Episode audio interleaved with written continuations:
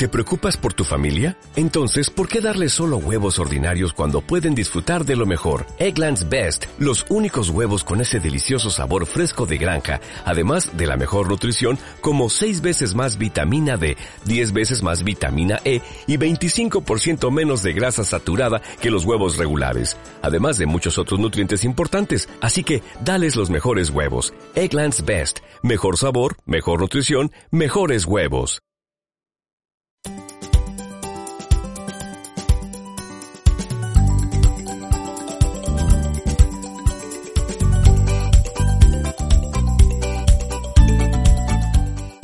Los correos del jardinerista.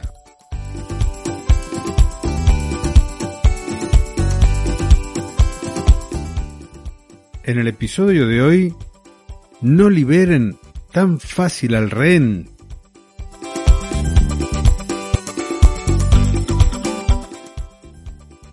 El viernes hablamos del efecto invernadero, de la huella de carbono y de un secuestro.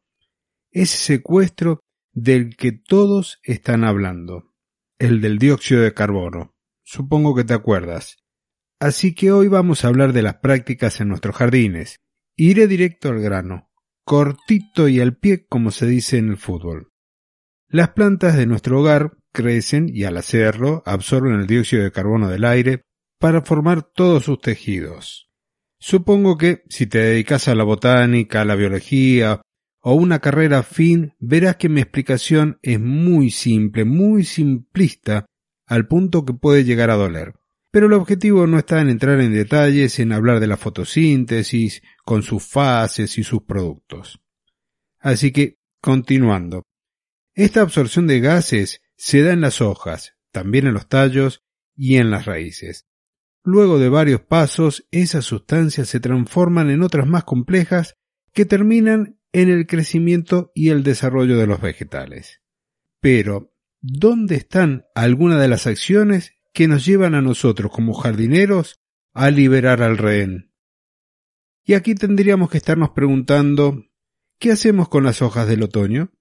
¿Qué destino le damos a los restos verdes del césped que segamos?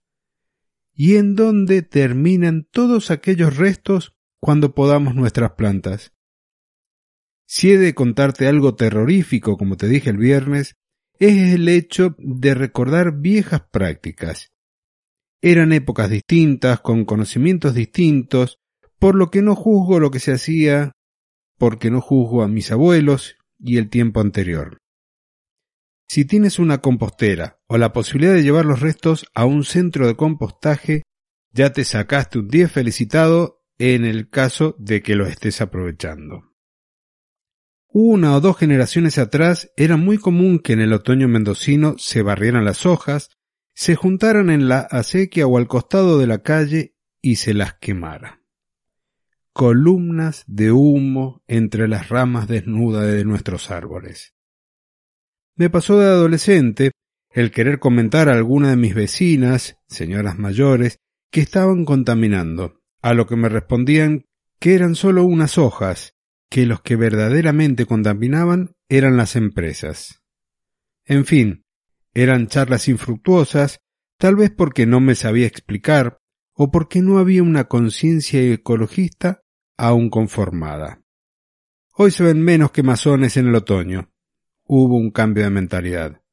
Pero el resto, las ramas y el césped, tienen diversos destinos cuando no terminan en nuestra compostera se los puede llevar la municipalidad a un centro de compostaje o se los puede llevar al servicio de recolección de residuos. Si ocurre esto último, se lo llevan como residuos comunes y al final estamos liberando el dióxido de carbono que habían capturado las plantas y regresándolo a la atmósfera. ¿No te parece que esto es de terror? Y si algo me gustaría agregar a este comentario, a este correo, es que los restos verdes de tu jardín, como también los orgánicos de tu cocina, pueden terminar en la compostera o procesados por lombrices californianas y después llevar ese abono al jardín, con lo cual continuamos nosotros aportando con ese ciclo de captura y de fijación de dióxido de carbono, porque esos nutrientes los llevamos al suelo, los aprovecharán los microorganismos, lo aprovecharán luego las plantas. Y esta es una de las pequeñas acciones, como te decía el viernes, que de forma positiva contribuyen al medio ambiente, al ambiente o al planeta, como te guste llamarlo. Entonces, por favor, no permitas que lo que sale del jardín, nuestros restos verdes, terminen en un lugar donde liberen a nuestro rehén el dióxido de carbono. Y hasta aquí el correo del jardinerista de hoy.